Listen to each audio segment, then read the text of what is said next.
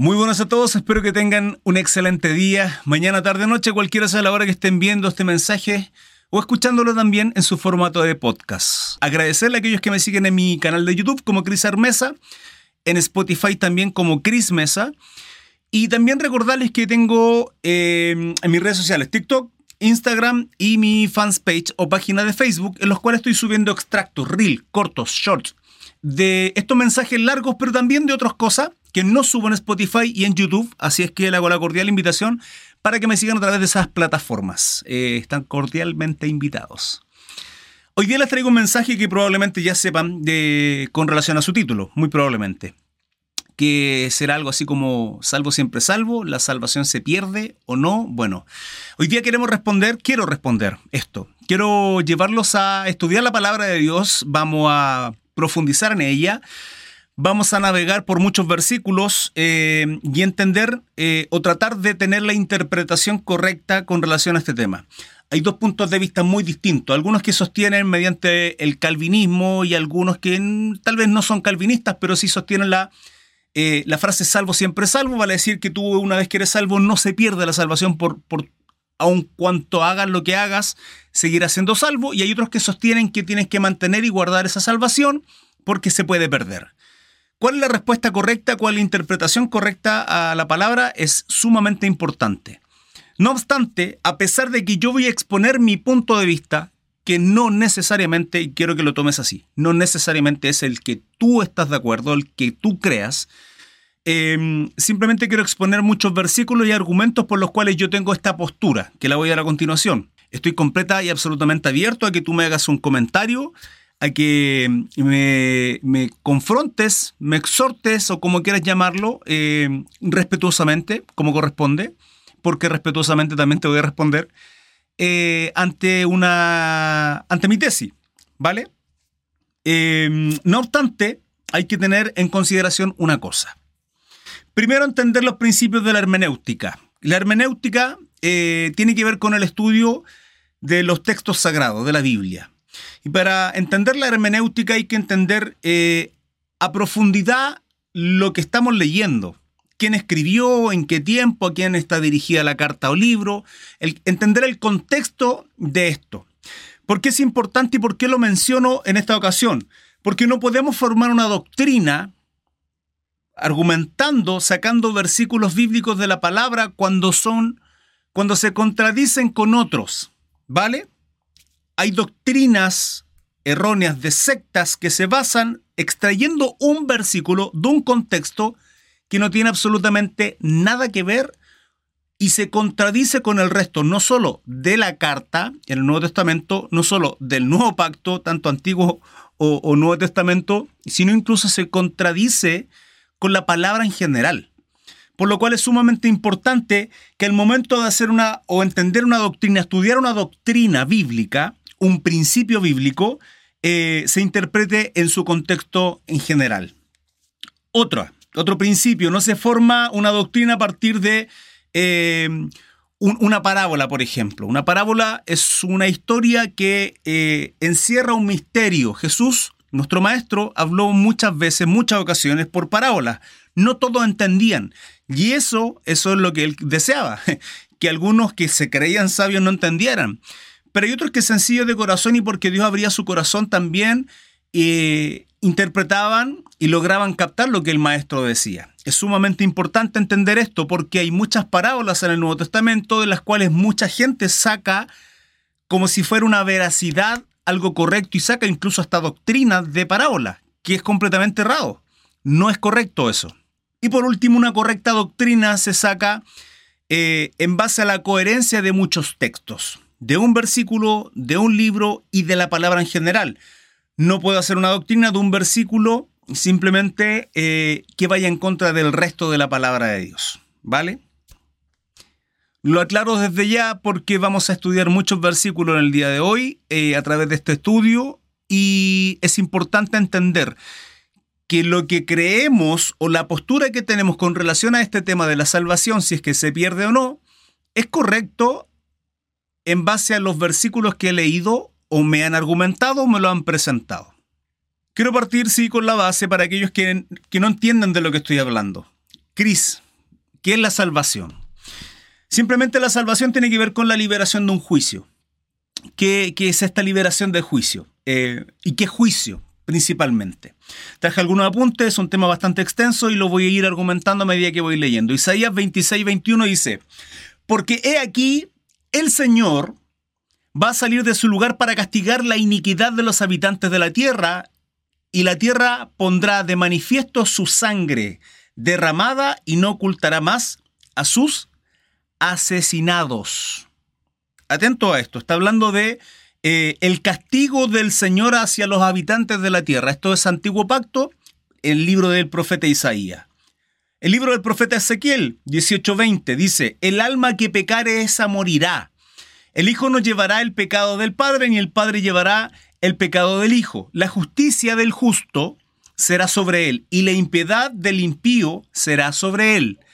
Seguimos hablando de este juicio, este castigo que Dios tendrá sobre aquellos que son impíos, que hacen lo, incorrecto, que no andan en caminos de rectitud. Mateo 7:19, Nuevo Testamento para aquellos que me digan, pero Cristo solamente en el antiguo pacto, eso era para los hebreos, para los judíos, lo cual es completa y absolutamente errado porque es el manifiesto y todo apunta a Jesucristo, al nuevo pacto. Mateo 7:19, todo árbol que no da buen fruto es cortado y echado al fuego.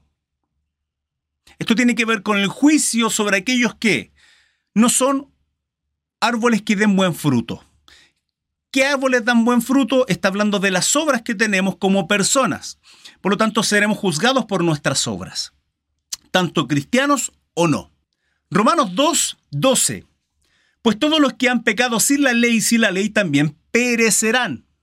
Y todos los que han pecado bajo la ley, por la ley serán juzgados.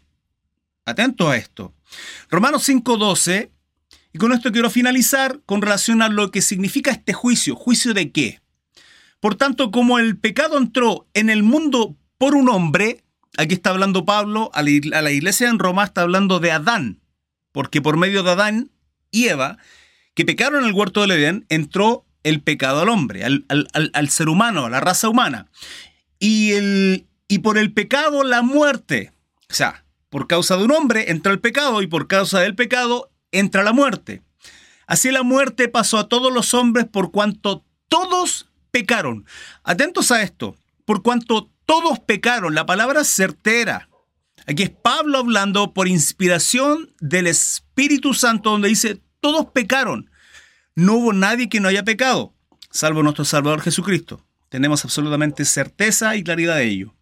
Romanos 5, 18 y 19. Aquí nos saltamos de Romanos 5.12 al 18 y 19. Dice así que, como por transgresión de uno, vale decir de Adán, vino la condenación a todos los hombres, de la misma manera, por la justicia de uno vino a todos los hombres la justificación de vida. O sea, por cuanto uno pecó y entró el pecado y la muerte, por cuanto uno también vino, en este caso la justicia y la justificación de vida.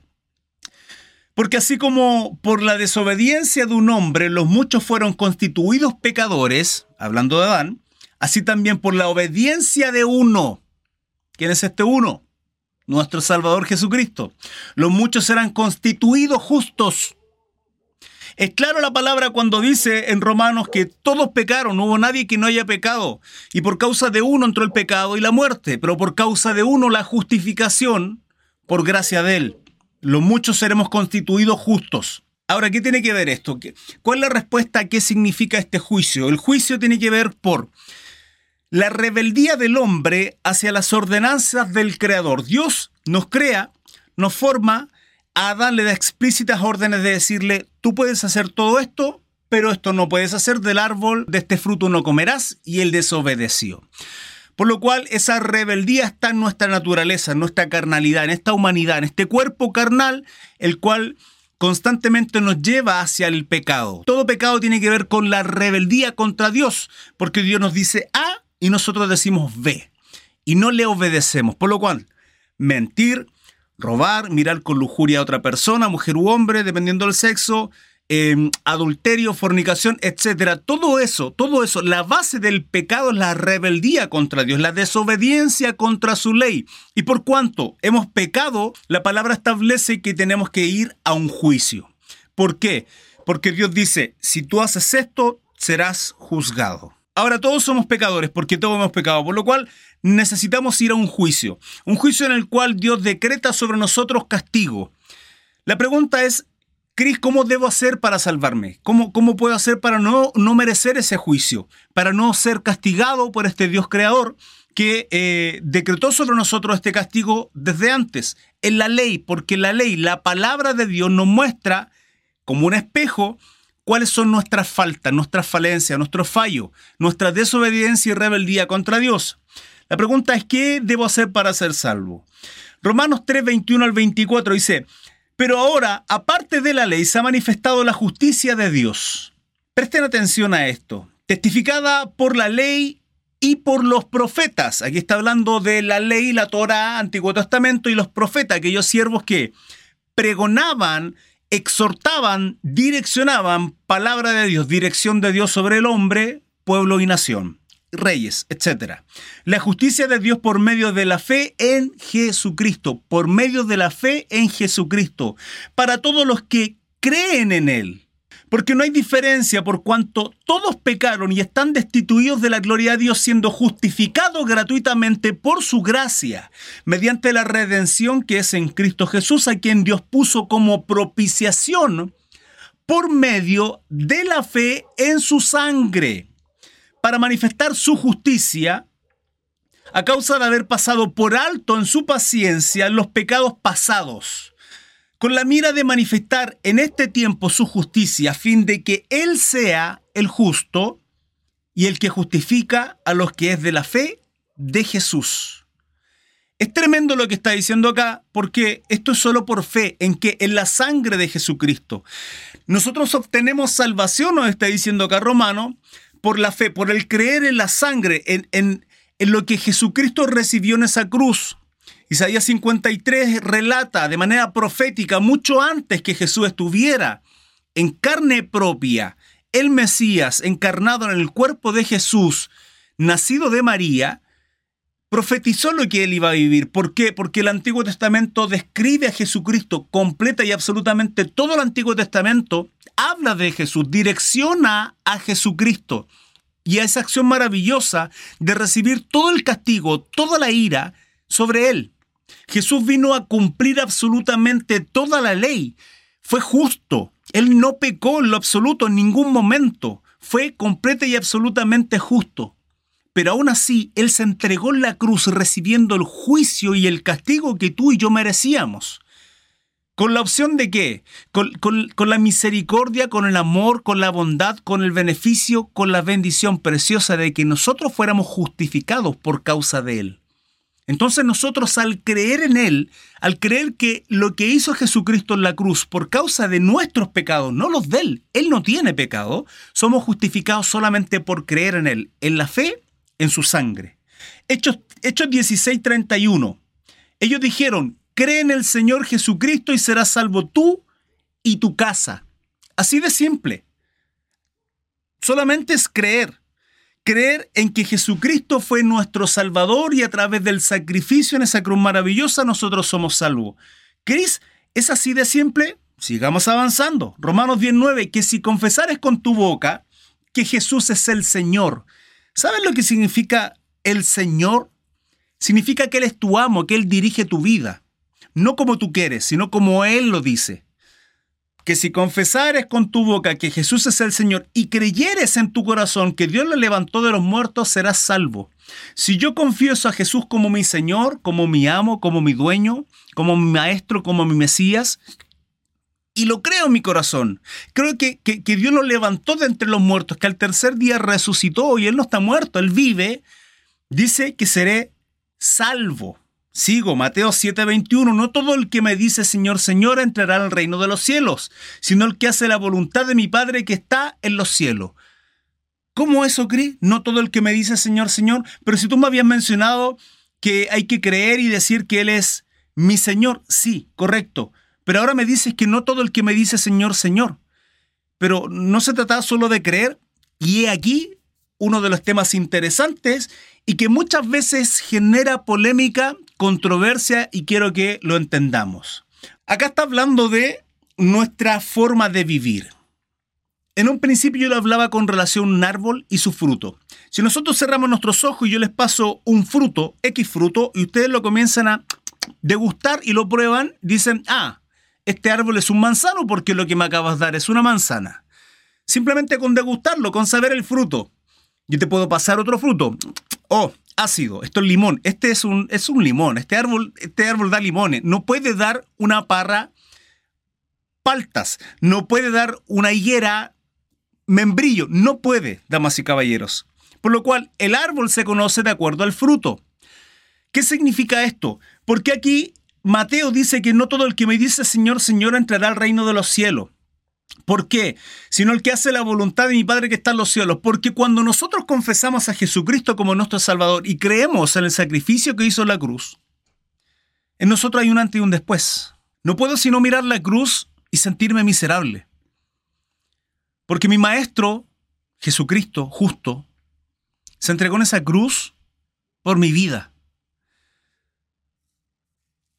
Cuando absolutamente yo merecía ese castigo. Yo merezco ese castigo, aún lo sigo mereciendo. Pero Él me da, me da la justificación. Él se entregó en esa cruz para darme salvación, salvar mi alma del juicio y del castigo, de ser enviado al lago de fuego y azufre. Porque ese es el fin para todos los impíos, para todos los inicuos, para todos aquellos que están en rebeldía contra Dios, para todos aquellos que no han aceptado a Jesucristo como Salvador es el infierno. La palabra es clara en eso.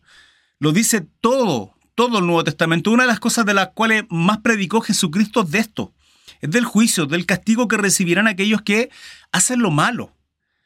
No obstante, la palabra a mí me enseña que para ser llamado hijo de Dios tengo que hacer la voluntad del Padre. Eso significa que andar conforme a su estatuto, a sus mandamientos, conforme a la palabra de Dios. Pero entonces es no es por creer, no solamente por fe, es que es por obra. No, no es por obra. Pero cuando tú eres transformado, cuando eres confrontado por la palabra, el Espíritu Santo te constriñe, trabaja en tu corazón a tal punto que eres quebrantado y, y logras darte cuenta la maldad que hay en ti, que hay en mí, lo malo que somos, lo perverso que somos, si nos arrepentimos delante de la presencia de Dios y aceptamos a Jesucristo, el sacrificio que hizo en la cruz, con la condición de no andar conforme a nuestra naturaleza carnal y pecaminosa, sino conforme a la palabra de Dios. Y esto va a ser una lucha diaria, constante, todos los días. Damas y caballeros, no vamos a ser perfectos, pero la palabra dice que tenemos que ir cada día creciendo a la estatura del varón perfecto que es Jesucristo. Pero mientras vivamos en este cuerpo, seguiremos cometiendo errores, pero no pisotearemos la gracia que nos fue dada en esa cruz maravillosa. Jesús me dice, yo te voy a justificar, yo te salvo con este sacrificio que estoy haciendo, pero, pero no quiero tu diezmo, no quiero un trozo de tu vida, no quiero un domingo a la semana, no te quiero con corbata y la Biblia abajo, quiero toda tu vida. Él dijo, quien quiera seguirme, quien quiera ser mi discípulo, todos los días tiene que tomar su cruz, todos los días y seguirme el, Nuevo Testamento no habla de una abnegación completa del yo, de mis deseos, de mi carnalidad, del pecado. Es vivir en el Espíritu, ser guiado constante y diariamente por la presencia de Dios. Ese es el fruto que voy a tener. El fruto del arrepentimiento, de haberme arrepentido a los pies de Cristo.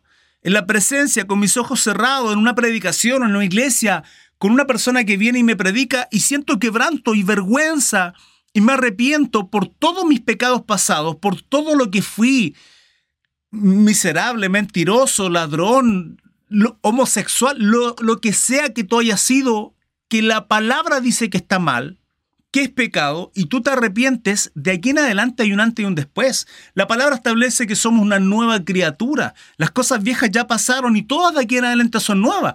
Pero esa nueva significa no hacer lo mismo. No hacer lo mismo. ¿Qué pues diremos? Perseveraremos en el pecado para que la gracia abunde, porque claro, Romanos capítulo 6 está hablando de la gracia.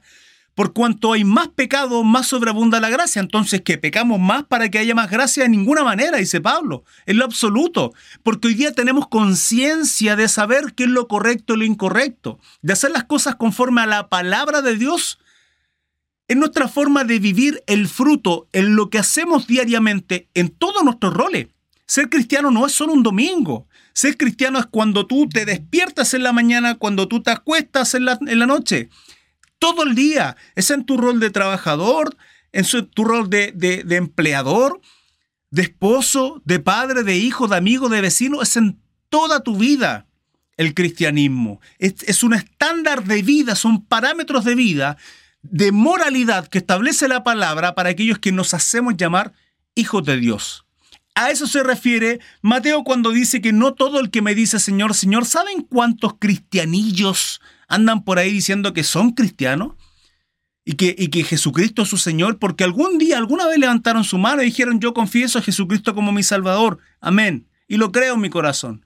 Y con eso se creen cristianos. Dicen, no todo el que me dice Señor, Señor, entrará al reino de los cielos, sino el que hace la voluntad de mi Padre que está en los cielos. ¿Cuál es la voluntad de Dios? La voluntad de Dios está en su palabra.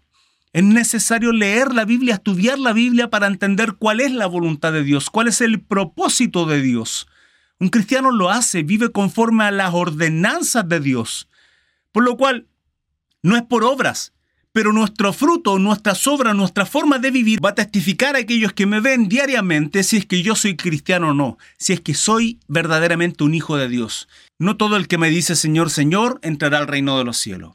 Ahora, si la salvación es por gracia, es solamente por creer lo que Jesucristo hizo en la cruz, es ser quebrantado, arrepentirme y confesarlo a Él como mi Salvador, es entender de que mi vida no puede ser la misma no puede ser la misma, porque tiene que haber un quebranto. Esto no se trata de, ya, sí, yo creo en Jesús y listo, y ser el mismo de siempre. Damas y caballeros, no es así. No es así. Permítanme decirles, no es así. Ahora les entrego mi postura. ¿La salvación se pierde o no se pierde? Voy a responder esto bajo mi criterio. No obstante, lo voy a dejar con una duda mucho más grande, mucho más tremenda, mucho más compleja si es que la salvación se pierde o no. Y tiene que ver con ¿somos salvos o no? Porque a mi juicio, bajo mi interpretación de la palabra de Dios, la salvación no se pierde. Una vez que obtuvimos la salvación, somos sellados por el Espíritu Santo. A mí nadie me puede decir Cristo eres salvo. Nadie. No pueden decirlo. No pueden. Porque no, no es correcto. Nadie puede decirte tú, José, tú, María, quien sea, tú eres salvo. Levanta tu mano, confiesa a Jesucristo, listo, eres salvo. No es así como esto funciona, damas y caballeros. Una de las características de aquellos que son hijos de Dios, que son salvos, bien entre comillas, es la perseverancia en el cristianismo. Es ir creciendo, es ir madurando en el cristianismo para ser aquello que Dios desea que seamos, para cumplir su propósito. Por lo tanto, si la salvación fue por gracia inmerecida, porque no hay nada que tú y yo podamos hacer, nada que tú y yo podamos hacer, nada que tú y yo podamos pagar para comprar esa salvación, nada, es una gracia inmerecida en Jesucristo.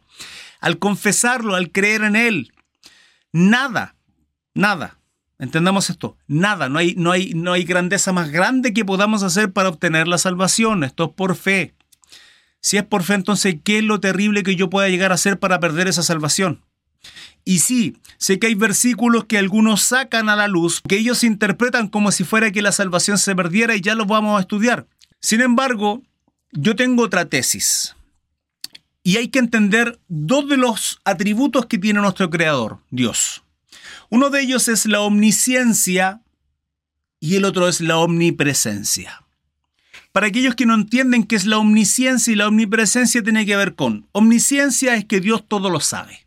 Hay un montón de versículos en la palabra en las cuales uno puede interpretar lógicamente que Dios es conocedor de todo. Es más, la Biblia misma. Hay profecías, gran parte hoy día, hoy por hoy, 2023, que se han cumplido a cabalidad. Ya prácticamente todas las profecías que están en la Biblia se han cumplido. Por lo cual, como, como un libro que fue escrito por muchas personas en una cantidad enorme de más de mil años y que concuerdan, ¿cómo se puede cumplir eso? Simple, básico. Dios es omnisciente, Él todo lo sabe. Conoce los más profundos pensamientos que tenemos, los sentimientos más arraigados y guardados en el baúl de los recuerdos de nuestro corazón. Él todo lo sabe, Él conoce nuestros pensamientos absolutamente y a cabalidad. La palabra dice que antes que abramos nuestra boca para pedir, Él ya sabe lo que nosotros vamos a decir. Él conoce nuestras necesidades. Entonces uno entiende de que Dios es omnisciente, Él todo lo sabe. Ahora, la omnipresencia. Dios está en todo lugar y también hay respaldo bíblico, el cual establece este atributo maravilloso que está solo en Dios. En ti y en mí no lo está, es lógico. Uno tiene que estar aquí y ahora. No está ayer, no está mañana, Estoy acá, no estoy en casa, no estoy en el trabajo al mismo tiempo, solo en un lugar. Dios es omnipresente, Él está en todo lugar. Pero escúchenme bien, no solamente está en todo lugar, Dios está en todo lugar, en todo tiempo, al mismo tiempo. ¿Qué significa esto? Que Dios no tiene tiempo. Basta con entender una cosa, la palabra establece que para Dios mil años es un día. Mil años es un día. Dios no se va a basar, nuestro creador no se va a basar su vida, no se va a basar en torno a las leyes que él estableció para basar nuestra, nuestra vivencia en esta tierra. Para nosotros un día tiene 24 horas, bajo nuestro calendario 365 días al año. Para nosotros el tiempo es una medida que regula eh, nuestra vida diariamente. Un día, 24 horas, una semana, siete días, un mes, 28, 29, 30, 31 días, 365 días. Son medidas que nosotros tenemos para calcular ciertas situaciones, etc. Dios no se va a basar en esas leyes. No puede, Él es el creador, Él creó eso para nosotros. Por lo cual, Dios es atemporal, Dios no tiene tiempo. Él es eterno. Es uno de sus atributos, Él es eterno. Dios no tiene principio ni fin. Él es el alfa y el omega, el principio y el fin. Él es eterno. Para nosotros entender eso es, imposible. Para, para mí explicarle ya es difícil.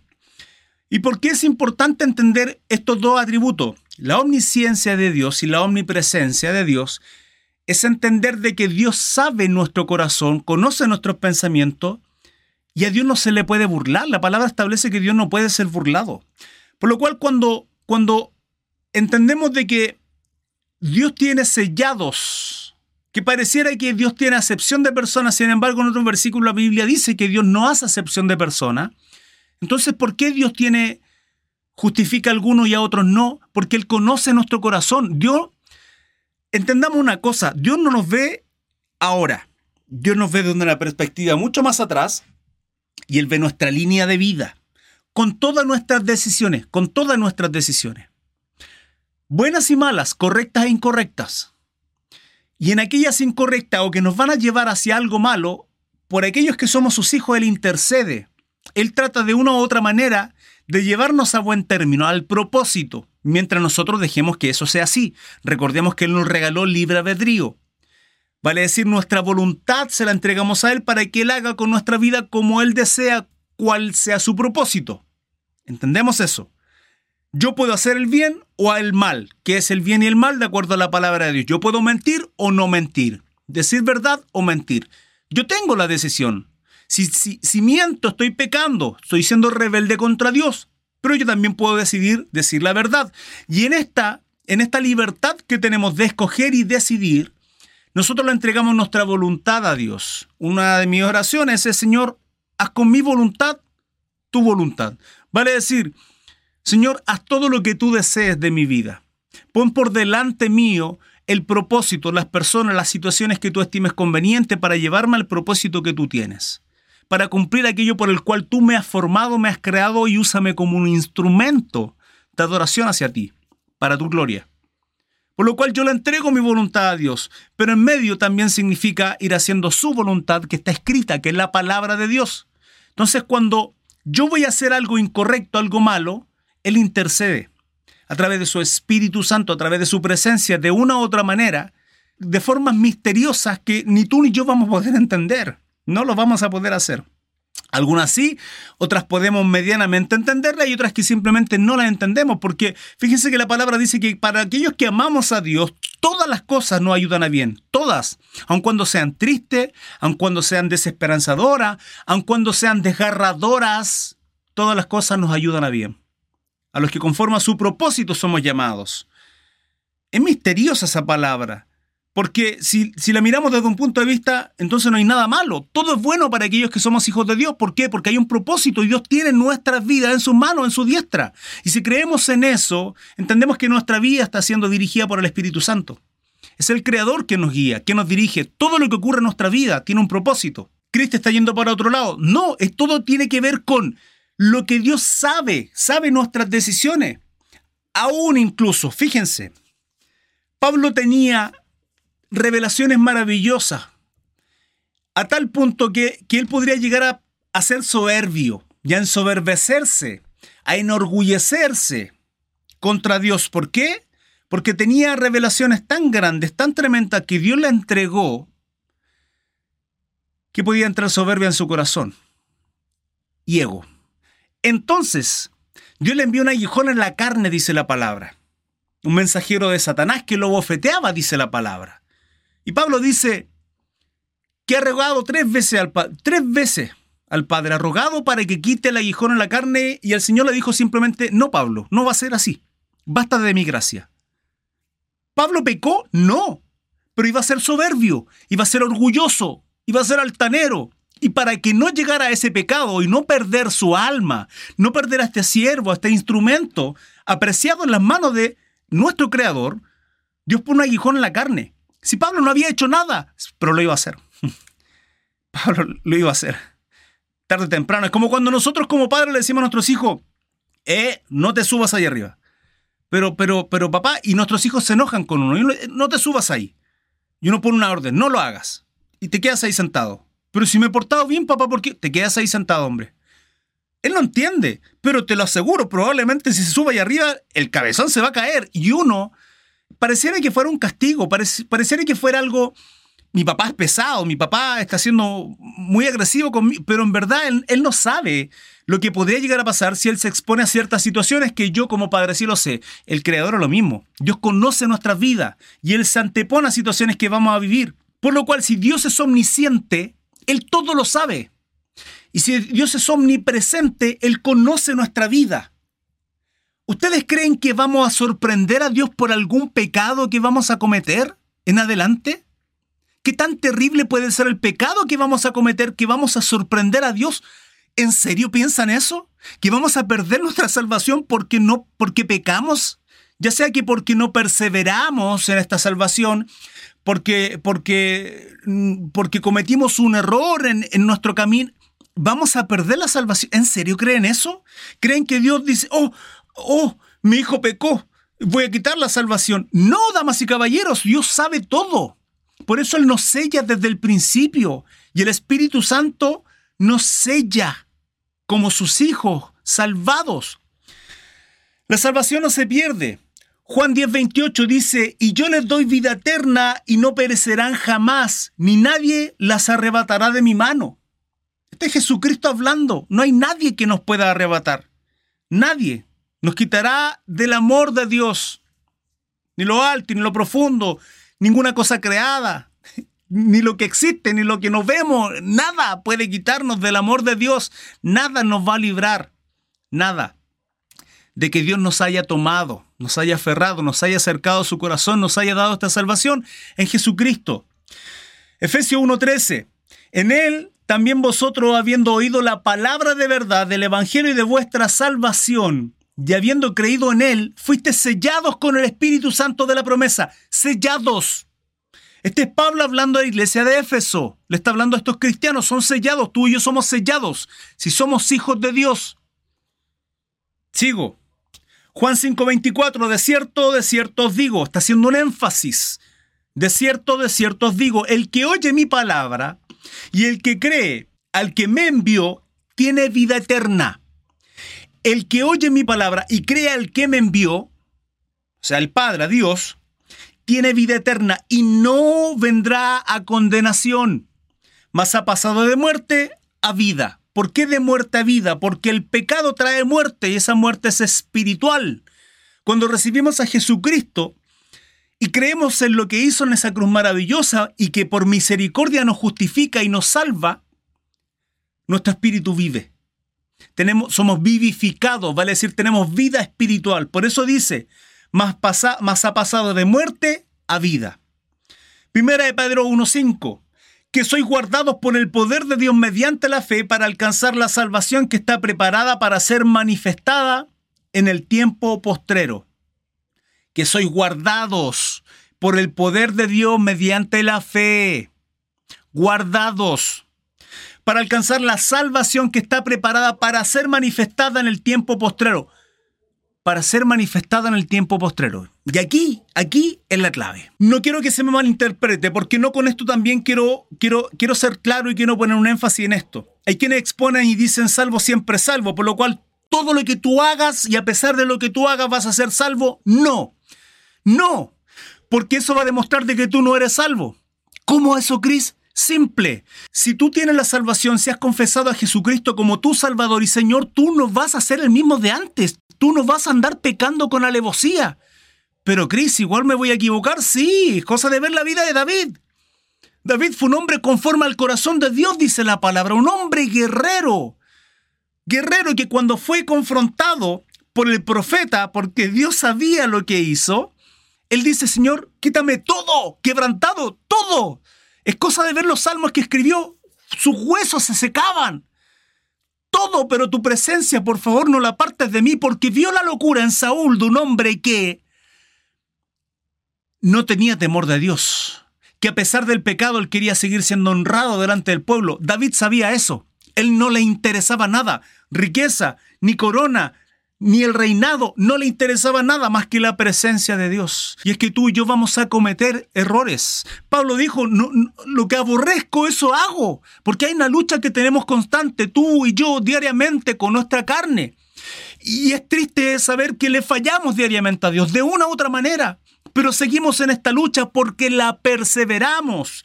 Porque es difícil caminar por este angosto camino. Pero ojo, presta atención a esto. No solo el camino es angosto, sino la puerta es angosta. ¿Qué significa eso, Cris? Que hay que caminar por este camino y pasar esa puerta angosta. Que sois guardados por el poder de Dios mediante la fe para alcanzar la salvación que está preparada para ser manifestada en el tiempo postrero. Entonces la pregunta es, no es si es que la salvación se pierde o no, la pregunta es, ¿soy salvo o no? ¿Cómo puedo saber si soy salvo? Yo te puedo decir que yo sí creo que soy salvo. ¿Por qué? Porque siento al Espíritu Santo, siento la presencia de Dios, siento su abrazo. En mí han habido muchísimos cambios. ¿Sigo pecando? Sí. Sigo siendo muy carnal muchas veces. Sigo cometiendo errores como esposo, con mis hijos como amigo, cometo muchos errores, damas y caballeros, sigo errando, pero persevero, trato de hacer su voluntad, me quebranto ante la presencia de Dios, trato de agradarle al Padre constantemente. Y esto no es porque busque la salvación, porque es por obra, no. Lo que hago diariamente es el fruto de que fui quebrantado y que acepté a Jesucristo como mi Salvador, entendiendo que el que hace la voluntad de mi Padre entrará al reino de los cielos. Porque la salvación es un camino. Acepto a Jesucristo, sí, Él me selló, pero yo no puedo asegurarte si soy salvo o no, porque puede que en el último camino caiga. Ojo, ojo, puede haber un Judas Iscariote acá entre los que están viéndome. Tres años, tres años prácticamente anduvo con el maestro y le falló. Ojo a quienes hacemos promesas al aire, porque Pedro le dijo y mintió. Pero Pedro mintió no porque era un mentiroso. Pedro tenía la mejor de las intenciones, pero muchas veces, aún con nuestras buenas intenciones, mentimos. Pedro le dijo, Señor, aunque todos te, dejen, aunque, aunque quedes con... y esté yo, yo voy a estar contigo hasta la muerte. ¿Y qué hizo? Pedro Cabezón, vas a negarme tres veces. Y lo negó. Eso no fue una mentira, sino hasta cuando se cumplió. Pedro mintió, pero no mintió de un principio, no mintió con malas intenciones, él esperaba cumplirle. Sin embargo, falló. Por lo cual, la manifestación de nuestra vida diaria es la perseverancia. Una, una, de las cosas que va a caracterizar a aquellos que son cristianos, hijos de Dios, son aquellos que hacen su voluntad. Si tú eres cristiano, no es posible que hace un año seas el mismo que el de ahora, que hace cinco años seas el mismo. Yo, yo no sé qué clase de cristianos podemos ser si hace 10 años decimos, no, yo tengo 30 años en el ministerio, hace 7 años y sigo ahí calentando la banca de la, de la iglesia. No he llevado ningún compañero de trabajo, ningún compañero de la universidad, de mi estudio, nadie, ni a mi familia. Es más, vengo solo. ¿En serio?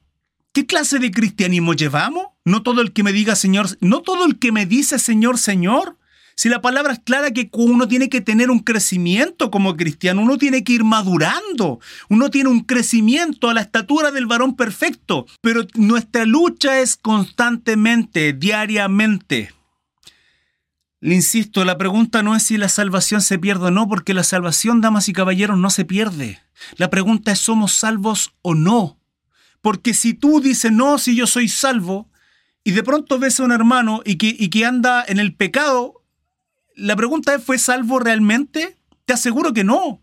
Porque una persona que es salva no está pisoteando la gracia, no pisotea la sangre de Jesucristo, la fe es la sangre del Maestro, no lo hace. Uno de los versículos que se utiliza para creer, para, para, para establecer de que la salvación se pierde es este, Mateo 24, 13. Mas el que persevere hasta el fin, este será salvo. Ahora, sin embargo, si lo miramos desde otro punto de vista, permítanme verlo desde el punto de vista que yo lo expongo, de saber si yo soy salvo o no. Si veo una persona que en el camino, meses, aceptó a Jesucristo, empezó a ir a la iglesia y al año, o a los dos años, a los cinco años, o a los meses o a la semana, de pronto vuelve a ser el anterior, vuelve a cometer errores, vuelve a cometer pecado, vive en adulterio, es ladrón, qué sé yo. Digo, él perseveró, no, entonces no fue salvo nunca. Mas el que persevera hasta el fin será salvo. Y de alguna manera este versículo, que no es el contexto, se podría utilizar para interpretar lo que yo estoy exponiendo. De que una persona no se le puede decir, tú eres salvo. No pueden, damas y caballeros. No me puedes decir a mí, Cristo, tú eres salvo. Tú puedes mostrar o, o tú puedes ver en mí si es que de alguna u otra manera, con mi forma de vivir, bien entre comillas, muy entre comillas, porque lo que tú ves, aquellos que no me conocen me ven a través de redes sociales, pero hay gente mucho más cercana, familiares, madre, hermano, amigos cercanos, que me van a ver realmente como soy, no a través de las redes, que son generalmente una mentira. Uno muestra lo bonito. Son personas que van a ver mi carácter y son, muchas veces soy un mal genio, muchas veces soy un carnal, muchas veces cometo errores, soy un mal ejemplo y lo tengo súper claro. Lo sé y es una lucha diaria que tengo. Esto lo tomo, lo digo en lo personal, porque te aseguro que tú eres igual. Es una lucha que tenemos constantemente.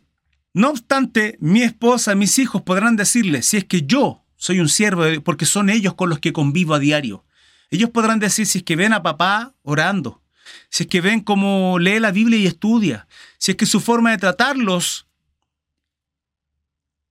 condice de, una persona, de un jefe de hogar, de un sacerdote. Eso no significa que papá muchas veces se equivoque y se enoje. Sí lo hago, damas y caballeros. Pero me esfuerzo mucho, me esfuerzo mucho día tras día por tratar de ser el hombre que Dios desea que sea en mi casa. Otro versículo que se utiliza para exponer que se pierde, Hebreos 6, 4 al 8. Porque es imposible que los que una vez fueron iluminados y gustaron del don celestial y fueron hechos partícipes del Espíritu Santo. Porque es imposible que los que una vez fueron iluminados y gustaron del don celestial y fueron hechos partícipes del Espíritu Santo y asimismo gustaron de la buena palabra de Dios y los poderes del siglo venideros y recayeron. ¿Recayeron en qué? En la vida pecaminosa, en rebeldía contra Dios. Sean otra vez renovados para arrepentimiento, crucificando de nuevo para sí mismos al Hijo de Dios y exponiéndolo a vituperio porque la tierra, y atención a esto, presten atención a esto, porque la tierra que bebe la lluvia, que muchas veces cae sobre ella y produce hierba provechosa a aquellos por los cuales es labrada, la tierra absorbe el agua de la lluvia y que trae fruto para aquellos que labran esta tierra, recibe bendición de Dios, pero el que produce espinos y abrojos es reprobada está próxima a ser maldecida y su fin es el ser quemada. Muchos que exponen que la salvación se pierde utilizan estos versículos para decir que se pierde. Porque acá está clara cuando dice que aquellos que fueron iluminados, que gustaron del don celestial, que fueron hechos partícipes por el Espíritu y degustaron todo esto, hayan recaído. Y es imposible que sean renovados para arrepentimiento. Hay que entender una cosa. La carta a los hebreos es una carta en la cual en su totalidad, el contexto de esta carta, está exponiendo, léanlo, por favor se los pido, léanlo. Está exponiendo un tema en general, en general, que tiene que ver con el nuevo pacto, vale decir, Jesucristo es mucho mejor que el antiguo pacto, que la ley, en la cual nadie va a ser salvo. Nadie. Nadie es justificado por la ley. Al contrario, la ley nos muestra lo terrible que somos como hombres, como seres humanos. Contrapone los dos puntos de vista. Lo que es la ley para los judíos, recordamos que está hablando de los judíos, está hablando de cristianos judíos, está hablando del pueblo hebreo, por eso se llama carta a los hebreos. O sea, en realidad no es una carta. De hecho, la forma en cómo está escrita es más un sermón que una carta, una epístola, propiamente tal. Por lo cual el tema en general tiene que ver con la ley y la gracia. No obstante, aquí cuando dice porque es imposible que los que una vez fueron iluminados, acá no está hablando de cristianos. Aquí no está hablando de, es imposible que alguna vez de aquellos que fueron, que aceptaron a Jesucristo como Salvador, no está hablando de eso. ¿Por qué lo menciono? Porque cuando dice de iluminados, está hablando de aquellos que están, que están o fueron expuestos a la palabra, que fueron expuestos al don de celestial, que fueron expuestos o hechos partícipes del Espíritu Santo. Pongámonos en el siguiente caso. Invitas a un amigo o una amiga a tu congregación, a tu iglesia, donde quiera que tú vayas, y está ahí asistiendo un mes, dos meses, qué sé yo un tiempo prolongado estudiando y tratando de entender todo este mundo del cristianismo, esta religión. Escucha los sermones del pastor, Dios en su misericordia hacer milagros en esta iglesia y, y esas personas son testigos. Están siendo iluminadas por la palabra y por toda esta situación, por el don celestial. Y, fueron hechos partícipes del Espíritu Santo en cómo Dios se movía en, milagrosamente a través de enfermedades, personas con situaciones compleja, etc. Pero en ningún momento eso significa que estas personas sean salvas. En ningún momento. Es más, les aseguro que si recayeron y volvieron atrás, es porque nunca fueron salvas. Nunca. No obstante, es posible que en tu vida de cristiano cometas un error, te apartes, vuelvas atrás y en la misericordia de Dios te vuelva a llamar. ¿Es posible? Sí. Es posible que seas quebrantado. Es posible que Dios trate contigo de tal forma como lo hizo con Nabucodonosor. Es posible que Dios trate de tal forma como lo hizo con Pablo, que aun cuando no hiciste nada, Dios tiene ahí algo para decirte, yo tengo tu vida en mis manos y no permitiré que te alejes. Es posible que Dios también trate contigo como lo hizo con David, que lo hizo sentirse que, que desfallecía, que sus huesos se secaban.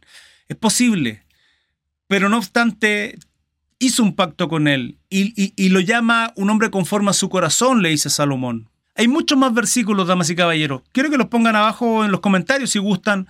Quiero que estudien este tema, que lo contrapongan también con los versículos que ustedes tienen. En lo personal digo, no, no se pierde, tú eres salvo. No hay nada que tú hagas porque tú no hiciste nada para merecer la salvación más que creer en Jesucristo. Por lo cual, si tú dejas de creer y, eres un apóstata, Vale decir, ya no, ya no crees en Jesucristo, ¿estás seguro que nunca fuiste salvo? Te lo aseguro. No es que Dios te quitó la salvación, porque lo sorprendiste y de pronto, uh, él creía en mí, ahora no cree en mí, te quitó la salvación. No es así. Queridos hermanas, queridos hermanos, simplemente uno tiene que perseverar en el cristianismo. Y la salvación yo creo que no la vamos a saber hasta cuando realmente seamos salvos. En la última instancia, ya sea en el rapto de la iglesia o simplemente que dormamos y de pronto despertemos y estemos delante de Él en su gloria, en los cielos, en las bodas del Cordero, y sea majestuoso y sea maravilloso. Ahí recién entenderemos, ahí recién entenderemos, ahí recién, que fuimos salvos. Y déjame decirte algo, no creas que eres salvo, sino persevera en el cristianismo, porque estrecho es el camino y la puerta es angosta también, por lo cual es una perseverancia diaria todo el tiempo es, es, es guardar este pacto, esta promesa, esta bendición maravillosa que en Cristo tenemos gratuitamente, solamente por fe en Él. Si tú no has aceptado a Jesucristo como tu Salvador, permíteme decirte que si esta palabra fue de bendición para ti, si estás arrepentido de toda la vida que llevaste, de, todas las situaciones de rebeldía contra Dios, aun cuando fuiste expuesto, iluminado, como dice esta carta a los hebreos, si quieres hacer las cosas correctamente, no a tu manera, sino como Dios dice, hoy día te hago la invitación, acepta a Jesucristo. Eh, donde quiera que tú estés, ponte de rodilla, quebranta tu corazón, arrepiéntete. Pídele a Él que sea el Señor de tu vida. Pero que sea el Señor de tu vida significa que tú vas a caminar y a vivir todos los días conforme a lo que Dios dice en su palabra. Congrégate, búscate a alguien que, te enseñe la palabra de Dios, que te dirija, que pueda enseñarte este camino muy angosto, súper difícil, que es un camino de abstinencia, un camino en el cual tú destruyes tu ego, tu vanidad, en el cual entregas tu deleite, entregas todo aquello carnal por vivir una vida más espiritual conforme a la dirección del Espíritu Santo en tu vida. La salvación simplemente es en fe, es en creer en Jesucristo, en esa cruz, en esa obra maravillosa que Él hizo, es que Él nos justifica, en que Dios la levantó de los muertos, pero también es entender que de ahí en adelante tu vida es transformada. Si tú estás arrepentido de haber sido un rebelde contra Dios, tu vida va a ser transformada. Hoy día eres una nueva creación. Dice que tu vida pasada ya era, ya fue, ya está enterrada y, Dios tira todos tus pecados a lo profundo del mar y se olvida de que se olvidó. Y te hace una nueva creación. Hoy día pone en ti un espíritu, te vivifica, le da vida a tu espíritu para que sea una persona completa y absolutamente nueva con un propósito como un instrumento para gloria y honra de nuestro Salvador Jesucristo. Te envío un abrazo gigante, un afectuoso, afectuoso eh, ósculo santo, un beso. Que Dios bendiga tu vida y mm, nos vemos en la próxima. Recuerden seguirme a través de mis redes sociales, en mi canal de YouTube, Spotify, también TikTok, Instagram y Facebook como Crisart Mesa o Cris Mesa.